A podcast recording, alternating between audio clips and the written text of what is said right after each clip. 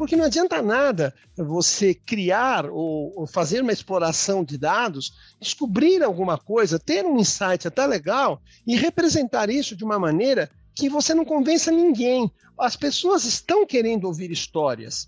Não tem como a gente fugir desses saltos tecnológicos e de vez em quando eles vêm para balançar mesmo o nosso mercado. Né? E você tem que aprender a se adaptar a eles, não tem jeito. Portanto, hoje eu posso pensar sim em ter um data warehouse, em ter dados estruturados, não estruturados, todos trabalhando em conjunto numa nuvem, muito diferente das primeiras tentativas de usar Hadoop, onde não se sabia muito bem se iria utilizar o data warehouse, se ele funcionaria em paralelo com a solução Hadoop, se ele seria ficaria ajusante, ficaria montante, ninguém sabia bem o que fazer. E hoje em dia nós podemos dizer que sabemos para onde tá, estamos indo, né?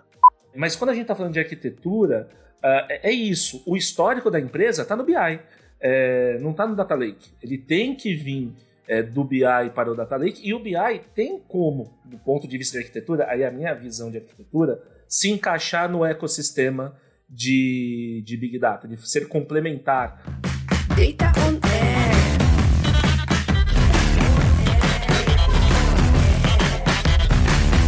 Data on Air. Hey Data Lovers, bem-vindos ao Data On Air. Eu sou Celso Poderoso, falo com vocês da bela cidade de Toronto, no Canadá. Sou coordenador do MBA online da FIAP, host do Data On Air e um apaixonado por dados como você. Hoje o nosso assunto é arquitetura de dados. Afinal de contas, se você trabalha com dados, você precisa colocar os seus dados em algum lugar. E essa definição, essa arquitetura, é o nosso tema de hoje. Para falar sobre esse assunto, para discutir sobre BI morreu ou não morreu, qual a melhor arquitetura para utilizar no meu ambiente, isso é cloud, não é cloud, nós temos aqui dois excepcionais convidados. Temos o André Insade e o Jorge Surian. Eu vou pedir para que eles se apresentem e deem a sua visão de arquitetura de dados. Começando em ordem alfabética, André. Olá, meu nome é André Insardi, eu sou professor no MBA de Big Data da FIAP, empreendedor e especialista em Big Data. E estou falando da Zona Leste de São Paulo mesmo. Bem, vamos lá. Qual é a minha visão de arquitetura de dados, né? É uma coisa que se você não está fazendo, saia correndo para fazer, porque não tem como você sobreviver hoje sem isso. Agora, qual a melhor arquitetura? Isso é uma boa discussão. Vamos discutir aqui o tamanho da sua empresa, os seus casos de uso, né? O que eu posso adiantar na minha visão é que não tem bala de prata, né? Você tem que ter um cardápio bem grande aí de soluções, uma caixinha de ferramenta farta para conseguir se adaptando. Obrigado, Celso. Eu sou o Jorge Surian, trabalho na FIAP há muitos e muitos anos com o Celso, a gente é amigo de muitos e muitos anos. Também sou amigo do André, também de muito tempo. Trabalho em algumas escolas, uh, fiz consultoria em vários lugares, uh, chefiei área de TI e sou um dos pioneiros do BI no Brasil, né? O que não é uma grande honra, na verdade, apenas mostra que eu estou um pouco velho já, né? Mas estamos aí para o nosso dia a dia e concordo com o André já inicialmente. Se você não está estudando arquitetura de dados, estude, porque vai ganhar bastante dinheiro com isso. Já começa com as estrelinhas, né? A gente já dá umas estrelinhas para quem quiser estudar um pouquinho de arquitetura de dados.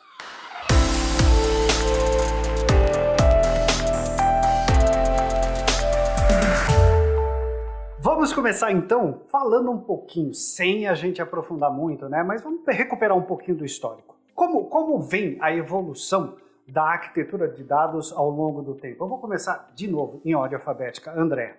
Então, né, assim, é, até a década de 90, que a gente não tinha noção da escala que os computadores e a internet podiam nos dar, né? A gente começou ali trabalhando organização de dados com o famoso DW, né? Conceitos de BI. É, mas depois veio um carinha chamado mobile e redes sociais que meio que mudou, virou o nosso mundo de cabeça para baixo ali de 2000 a 2005, né? Nós entramos aí num, num, numa dobra espacial de, tec, de avanço tecnológico, né? E do nada a gente teve que lidar com bancos NoSQL, nasceu o conceito de Big Data. O conceito de Big Data, o pessoal já está mudando ele porque, meu Deus, está velho, essa coisa tão antiga de 10 anos atrás. Como assim? Uma tecnologia de 10 anos atrás é usada hoje? Não. Vamos falar de Big Data sem Hadoop, vamos falar de, de arquitetura em streaming. Então isso tudo aconteceu não fazem nem, nem 10 anos, galera. É... o que mostra que você vai ter que estudar a vida inteira. Eu não sei se o Surya concorda, né? Que nós temos que estudar, que ele concorda que nós temos que estudar a vida inteira, com certeza. Mas se a gente evoluiu tão rápido assim, ou você viu a coisa mais paulatina? É, eu acho difícil eu não concordar que tem que estudar a vida inteira, né? Eu costumo dizer que se você é da área de TI e não gosta de estudar, já começa mudando de área, né? Então, essa seria a primeira providência a ser tomada. Sim, vai ter que estudar a vida inteira e acredito realmente que nós temos sobressaltos. Nós temos pelo menos três grandes fases. A primeira fase clássica, onde só se pensava em dados que vinham dos, do, dos ambientes transacionais. Uma segunda fase, onde há uma, uma experimentação do mundo do processamento distribuído, né? O Hadoop nada mais é que isso. E uma terceira fase, onde isso se torna mais maduro, onde as tecnologias se consolidam mais, mas acontece um fenômeno junto.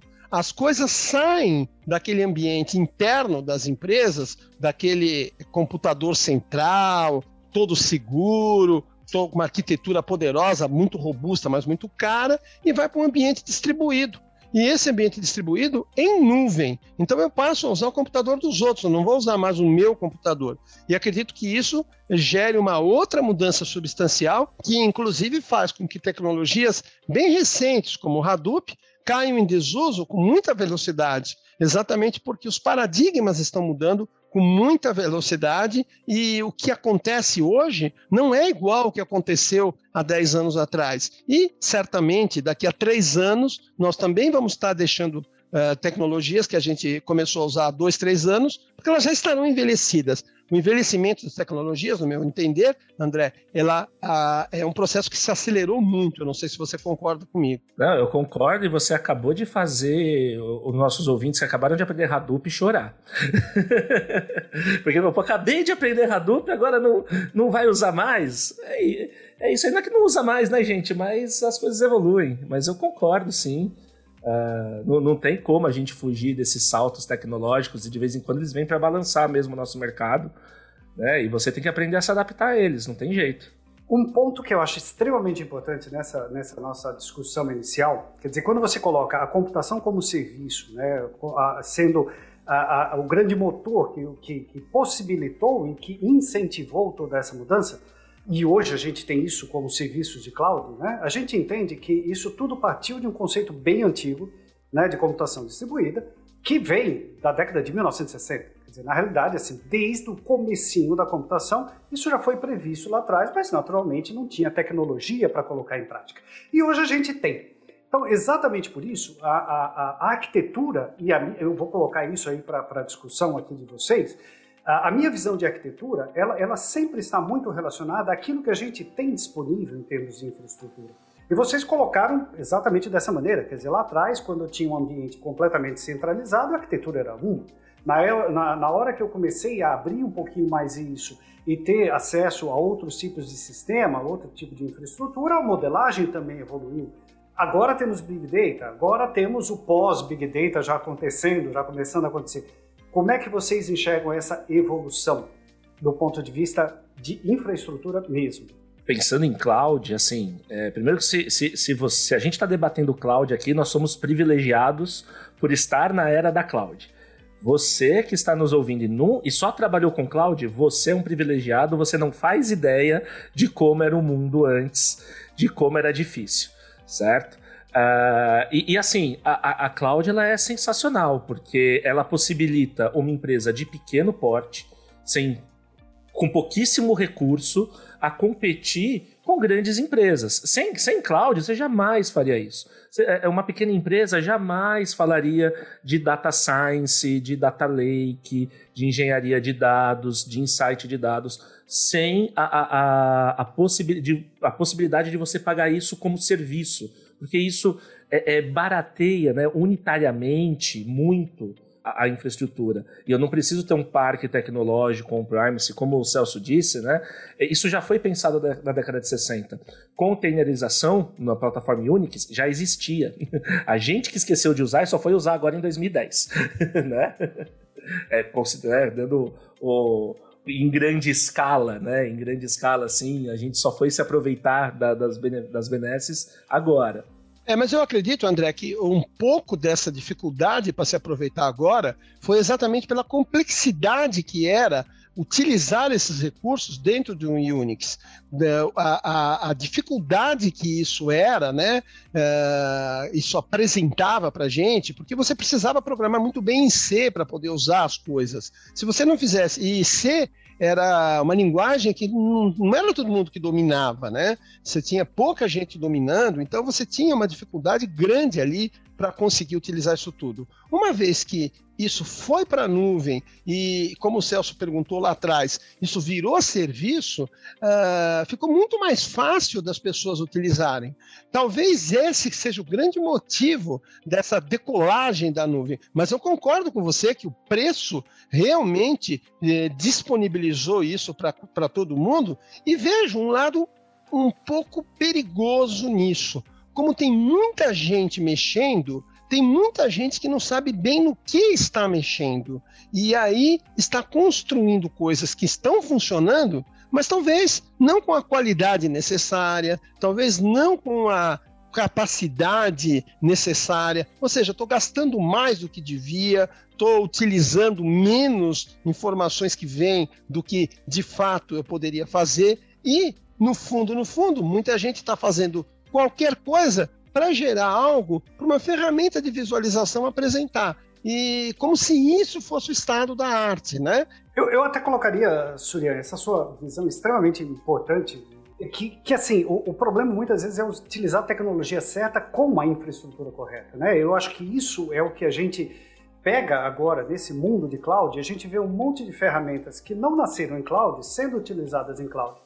Né? E muitas vezes o conceito sendo aplicado em cloud, mas assim, ele não é o nativo de cloud. Então, abordando e aprofundando um pouquinho esse tema, eu vou, vou colocar aqui. Uh, uh, uh, André, é, co como que você enxerga hoje, numa arquitetura moderna, quais seriam esses principais elementos que a gente tem que capturar para poder utilizar dentro de, da nossa arquitetura de dados? Então, acho que o principal quando você vai trabalhar com algum fluxo de dados, né, que você vai chegar numa empresa e vai falar, não, beleza, eu preciso é, racionalizar aqui, juntar todos os dados num canto. O, os conceitos clássicos de preciso de um repositório, que atualmente a gente fala de data lake, é, preciso de alguém que faça ingestão ou ETL, o conceito que você usar não importa, é, e preciso de alguma coisa que processe os dados, me dê insight e me dê uma visualização, isso não mudou o, o, a receitinha de bolo de conceitos, ela não mudou. O que mudou foi a possibilidade de combinações que você pode fazer com isso. É, e daí você estudar, e quando a gente fala de cloud, não dá para você estudar cloud, na minha visão, pelo menos é, profissionalmente, não dá para você estudar cloud compute de uma maneira genérica. Estou, então eu vou aprender é, ETL em cloud computing. Você vai ter que passar por todos os fornecedores de cloud e ver todas as soluções de ETL que esses caras têm. E vão ter conceitos diferentes. Por exemplo, a AWS tem o Glue para ingestão de dados, a gente tem no Azure o Data Factory, que são ferramentas que fazem em tese a mesma coisa, mas quando você vai operar elas, são totalmente diferentes. Então, você tem que tomar decisão, é, é, a, sua decisão ela fica mais complexa. Por quê? Porque é exatamente isso que a gente falou no começo. Você está misturando agora infra e código na mesma decisão. É, eu, eu sou programador por formação. Programador não gosta de infra confia em mim. eu não gosto de ter que abrir um Linux. e vice-versa. E vice-versa. O pessoal de infra também não gosta de programação. Mas hoje eu consigo tratar a minha infra como código. Aí o programador começa a entender melhor a, a, a, infraestrutura e ter uma interface melhor de conversa com a infraestrutura. Então, quando eu penso o meu programa como código e, e, e a minha infraestrutura também como código, o pipeline de implantação fica bonitinho. Surya, só, só para a gente pe poder pegar esse ponto, você diria, por exemplo, que uh, quando a gente tem que recuperar dados estruturados e não estruturados dentro de um ambiente, a arquitetura de cloud de alguma maneira favorece esse, essa, essa tendência que a gente vive hoje em dia? Eu, eu, vou responder na sequência, porque na verdade eu discordo de um ponto que o André falou e concordo muito com o final da resposta dele.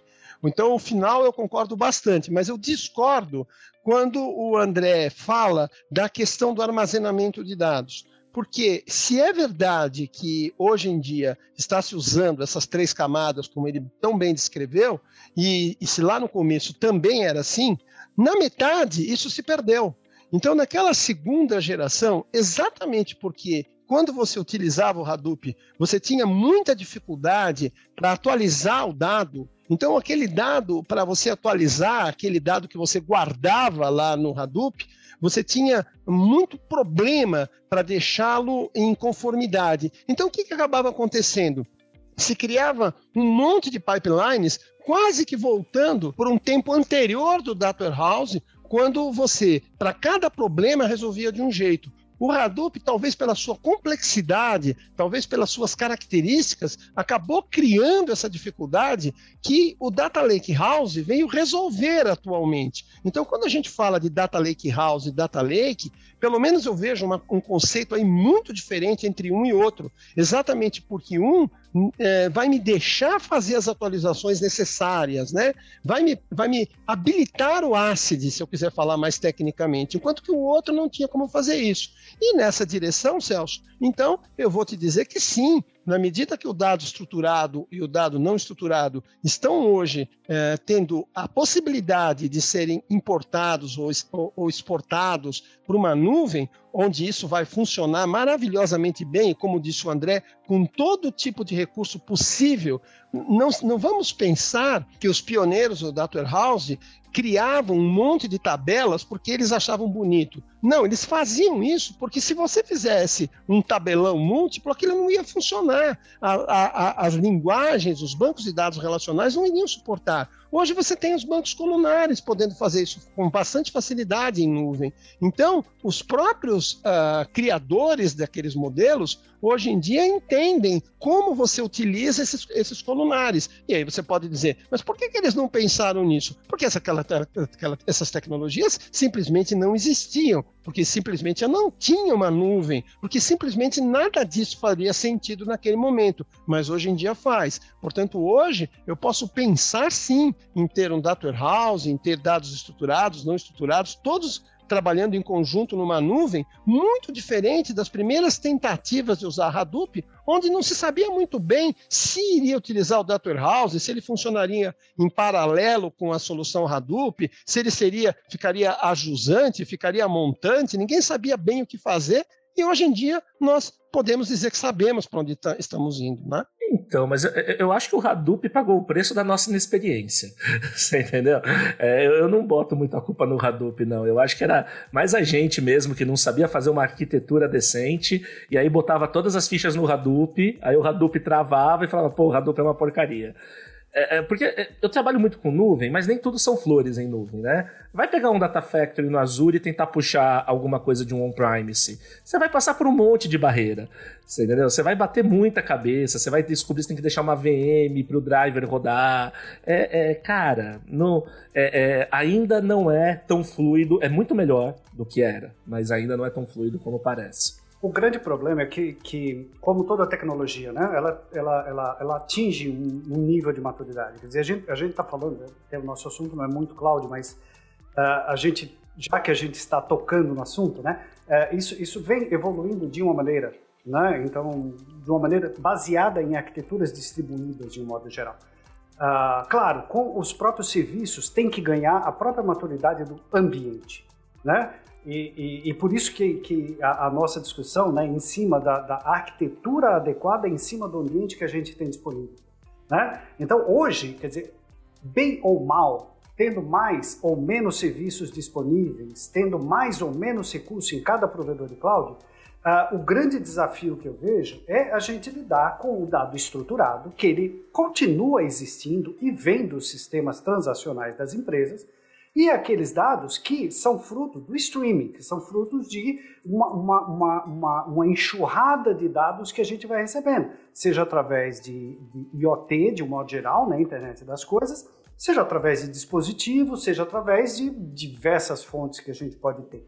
Né? Então, juntar essa, esses dois principais elementos, ou eu vou até perguntar para vocês, existe um terceiro elemento ou basicamente a gente está lidando com dados estruturados, não estruturados e montando, um, usando a arquitetura disponível para uh, ah, tomar decisões? Então, Celso, com a arquitetura Lambda, a gente vai resolver uma série de problemas e eu vou poder sim utilizar cada vez mais esses dados uh, que eu vou obter do mundo estruturado e do mundo não estruturado, até porque eu vou conseguir separar essas coisas.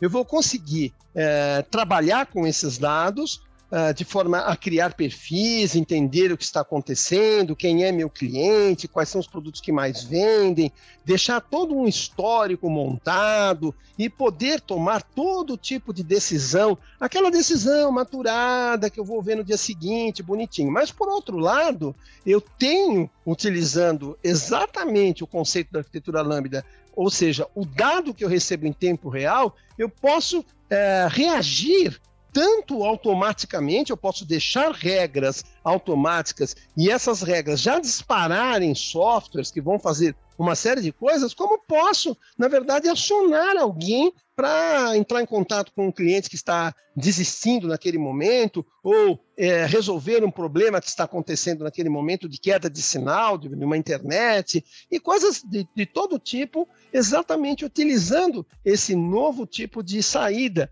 que a arquitetura lambda nos propicia, não? E o que eu acho mais legal, que a gente fala de arquitetura lambda, né?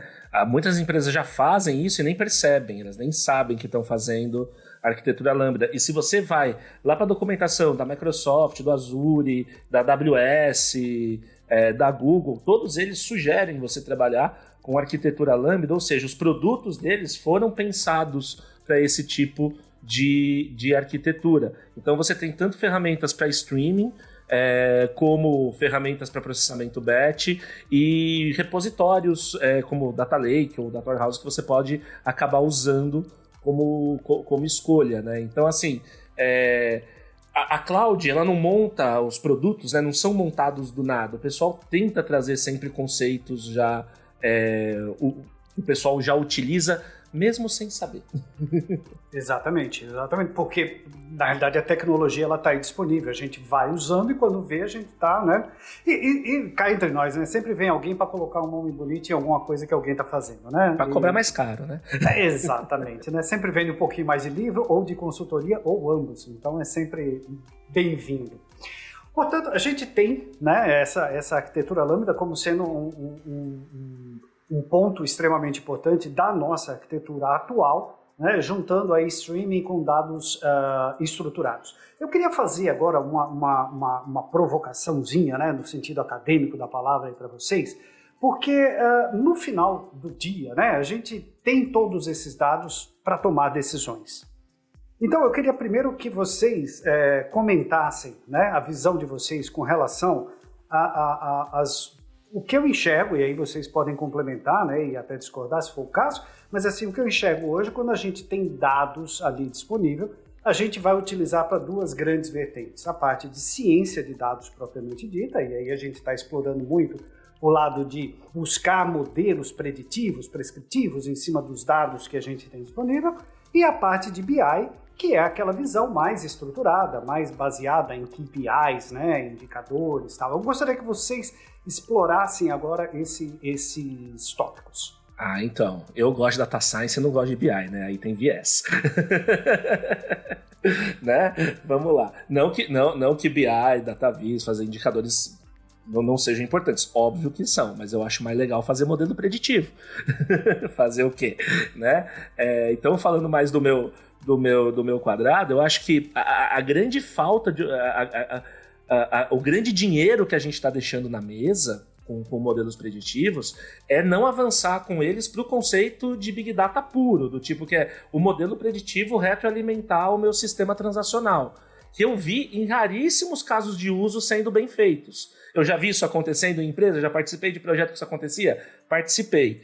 Quantos projetos bons? Bem menos do que eu gostaria, certo? Então eu acho que a gente de data science está muito preocupado em ficar amassando dados para tentar ficar melhorando 0,1 um do indicador, e, enquanto a gente está deixando na mesa a, a, a, chama o cara de produto do nosso lado e fala, ó, oh, olha que coisa legal que eu tenho, vamos fazer isso impactar a ponta?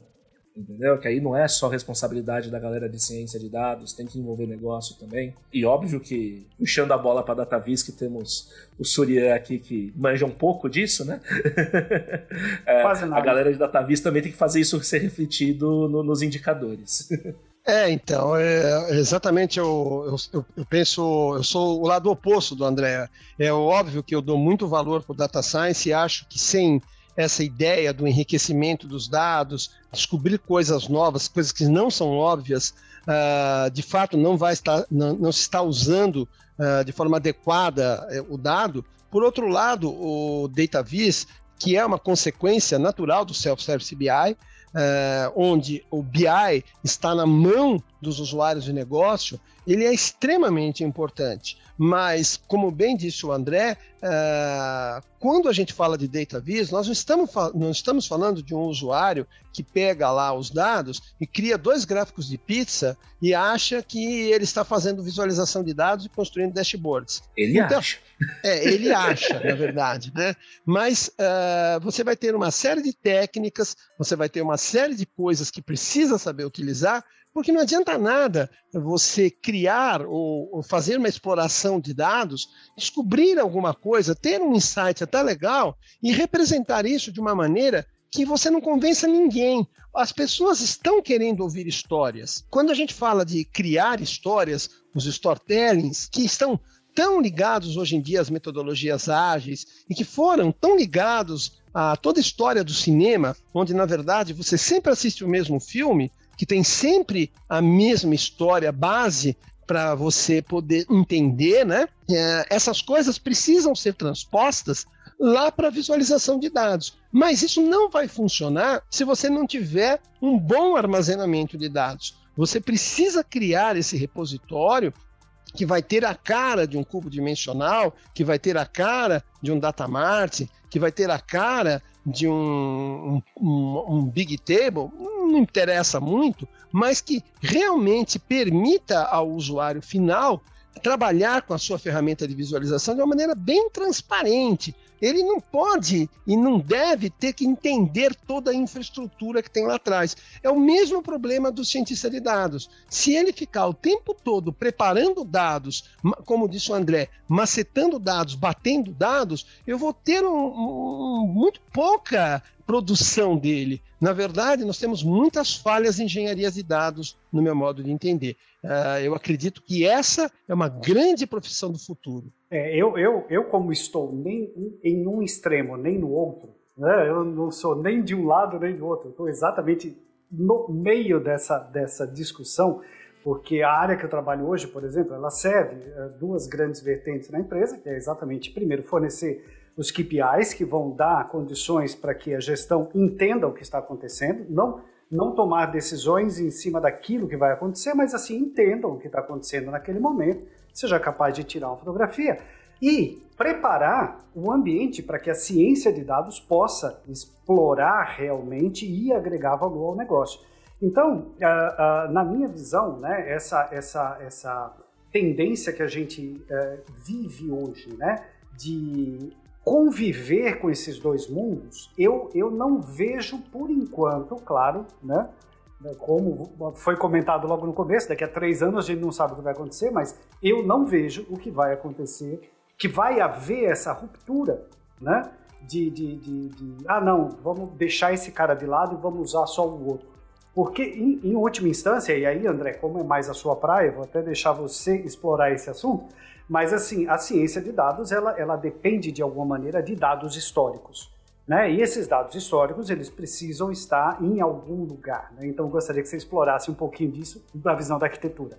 É, então, é, é, pensando em arquitetura, né, é o que, eu, é o que, eu, que a gente já estava falando no, no começo. A, a, questão do, do BI, né, clássico ali nas empresas, em, todo, em toda empresa de grande porte, aí vamos deixar isso bem claro, né? Que eu passei, tem um projeto de vamos migrar o, o, o BI para o Big Data. Não que esses projetos estejam concluídos, tá?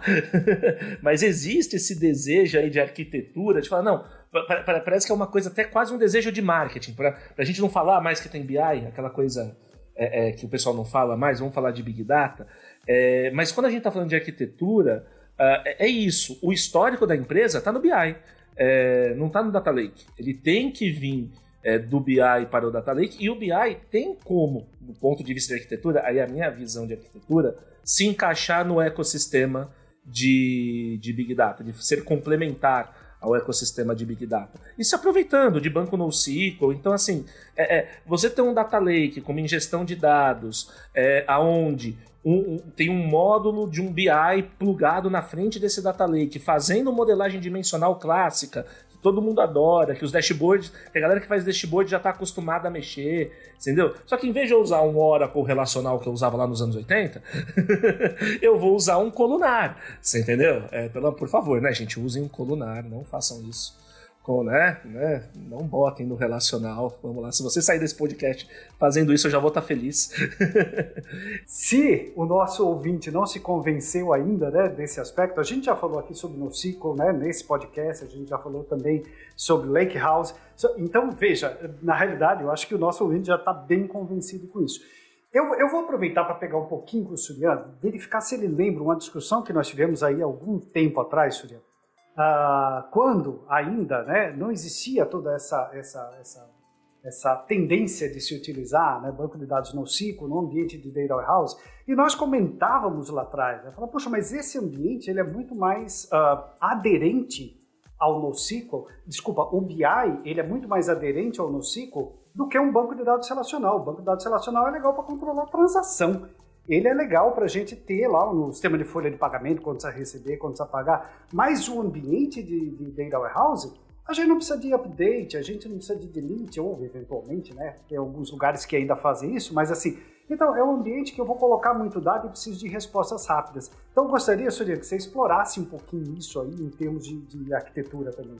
Eu lembro dessa discussão, gente, foi em 2007, faz um pouquinho de tempo. Não precisava falar data para não entregar a idade, mas já está entregue. Mas realmente essa era uma questão que incomodava. Quando você montava toda a estrutura uh, pensando em guardar o dado dentro de um mundo relacional, na verdade você forçava a barra. E quando as primeiras, os primeiros uh, bancos de dados colunares apareceram, aquilo virou algo que nós que estávamos trabalhando há anos e anos no BI clássico, começamos a ver como uma possível solução e resolução dos nossos problemas, bem na linha do que o André acabou falando.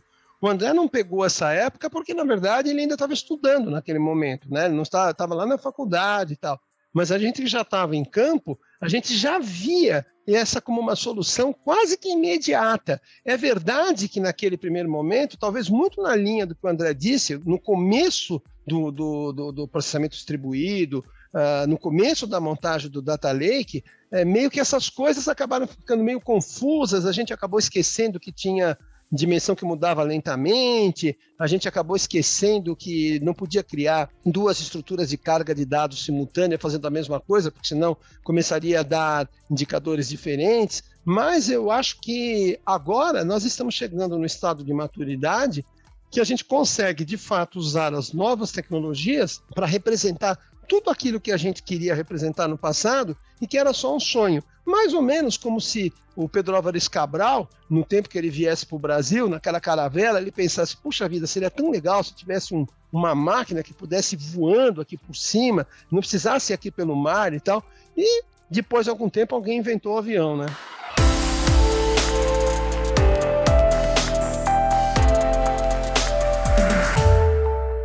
Pois é, estamos chegando novamente ao fim de mais esse podcast e o assunto poderia ir longe, né? Com essas duas feras que a gente tem aqui como convidados hoje, a gente poderia ficar várias e várias horas, horas falando, mas naturalmente, né? Sem dúvida nenhuma, vocês farão parte do, de outros próximos episódios e a gente vai conseguir com certeza explorar muito mais esse assunto e principalmente o conhecimento de vocês.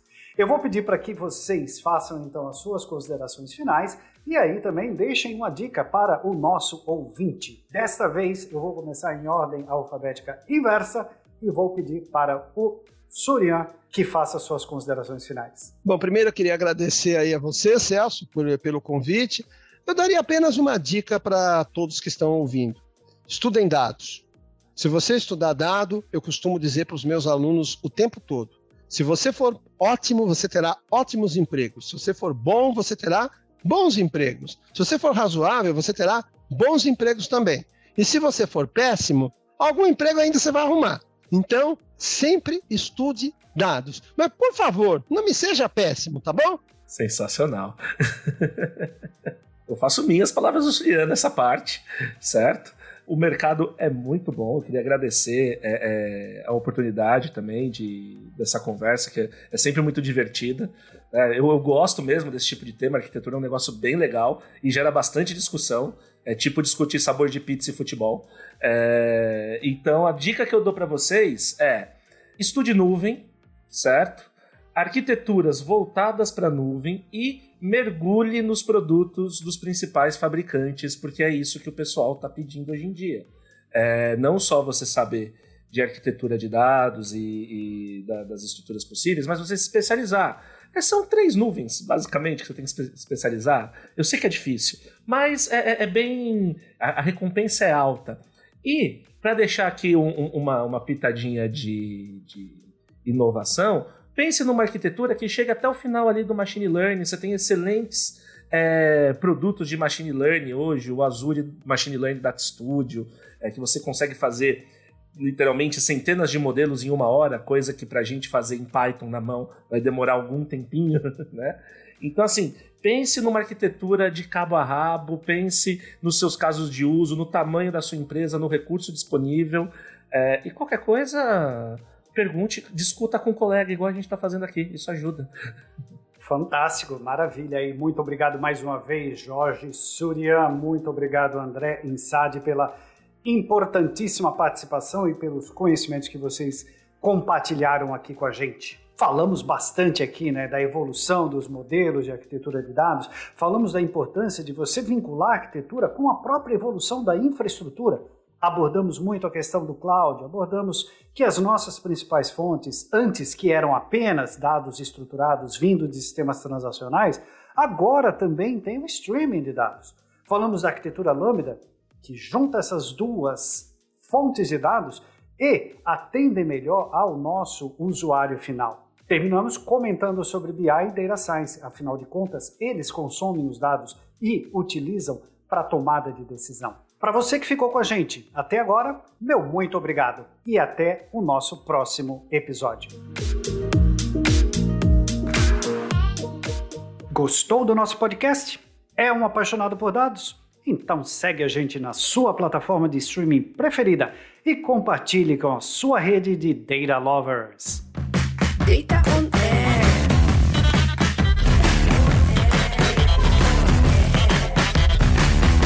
Data on Air.